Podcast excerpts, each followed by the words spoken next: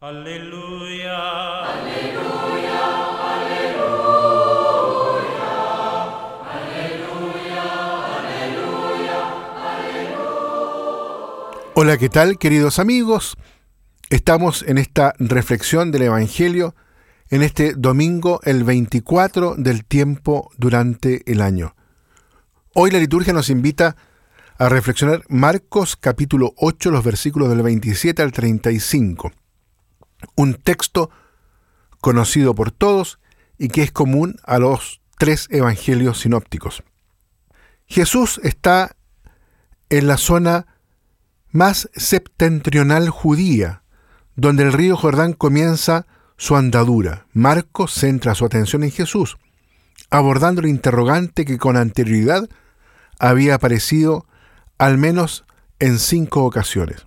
La pregunta sobre quién es Jesús y que se la ha formulado a sí mismo absolutamente todos los que le rodean, la gente, los responsables, los encargados de la doctrina, los discípulos, sus parientes, Herodes. En el texto de hoy es el propio Jesús quien traslada la pregunta a sus discípulos. Es un modo de resaltar la importancia del texto de hoy.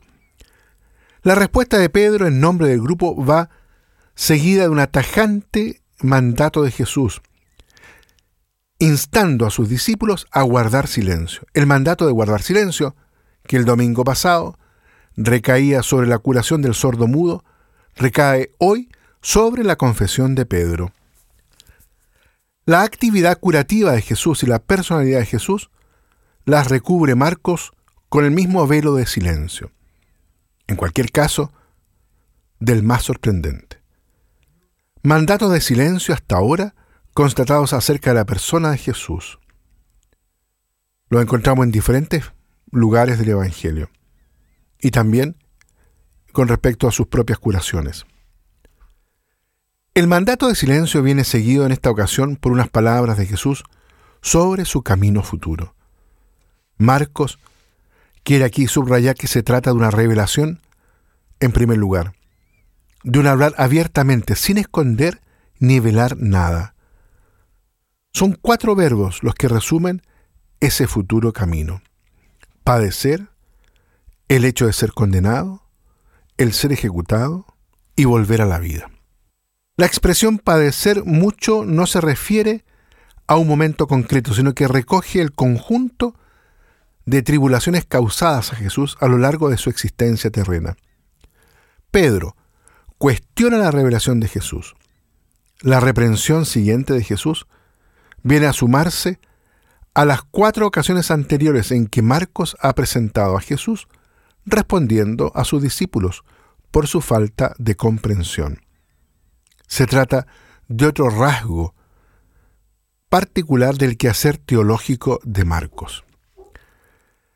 El texto concluye con una solemnidad especial en razón de la ampliación del auditorio.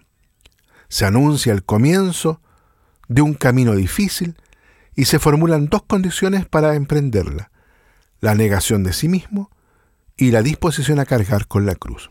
Miremos en detalle el texto.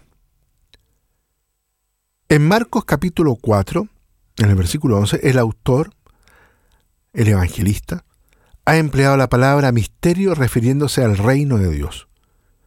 Marcos entiende esta palabra en el sentido de algo oculto y desconocido, una cosa que los contemporáneos de Jesús parecían desconocer es que el reino de Dios es una realidad abierta absolutamente a todos los hombres. Este es el aspecto del reino de Dios que Marcos ha ido desvelando hasta este momento. En el texto de hoy, Marcos aborda un segundo aspecto oculto y desconocido del reino de Dios. Su formulación es trágicamente sencilla, el sufrimiento del enviado, el sufrimiento del Hijo. Esto es lo que hoy Marcos desvela con toda claridad. Con anterioridad al texto de hoy, Marcos ha dejado intencionalmente en suspenso el hablar sobre Jesús. Es decir, no ha habido un comentario, ha sido la respuesta a propósito de los milagros y de la persona de Jesús. El recurso empleado ha sido el sistemático y sorprendente encargo de guardar silencio. Hoy lo vuelve a emplear con ocasión de la confesión de Pedro. Nada permite pensar que Marcos dé a las palabras de Pedro una valoración política en la línea de una imagen revolucionaria del Mesías. Marcos recoge más bien las palabras de Pedro como afirmación válida, como auténtica confesión en la persona de Jesús. El término Mesías está en la línea del término hijo. El mandato de silencio no se debe a una incorrecta afirmación de Pedro, necesitada de corrección posterior. La afirmación de Pedro es absolutamente correcta y sin embargo se prohíbe hablar de ella.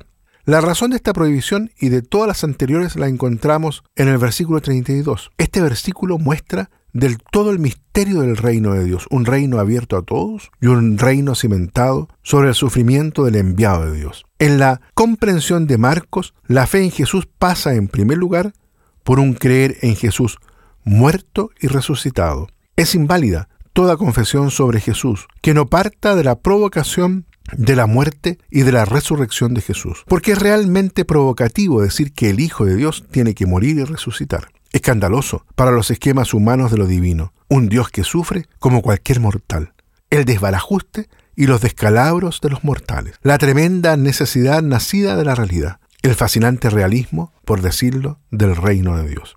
El texto termina transfiriendo al creyente el camino de Jesús, el camino completo, esto es, muerte y vida. Ser discípulo de Jesús, según Marcos, es reconocer el camino de Jesús y asumirlo como único camino personal. Es importante devolver a este camino toda su impronta de realismo, derivado de las provocaciones humanas. Esto sí que es misterioso, y nos referimos al hecho de que seamos lobos los unos para los otros. El creyente se encuentra situado en el mismo camino que Jesús. La confesión externa puede resultar sencilla, su puesta en práctica muchas veces difícil. La protesta viene de la consternación existencial, pero puede ayudar a que la confesión hecha con los labios llegue a madurar hasta convertirse en fe auténtica.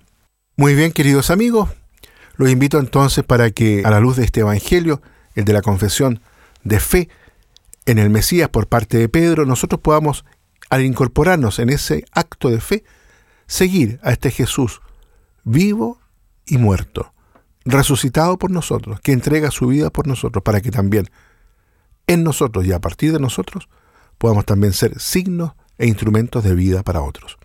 Que Dios los bendiga a todos y a cada uno.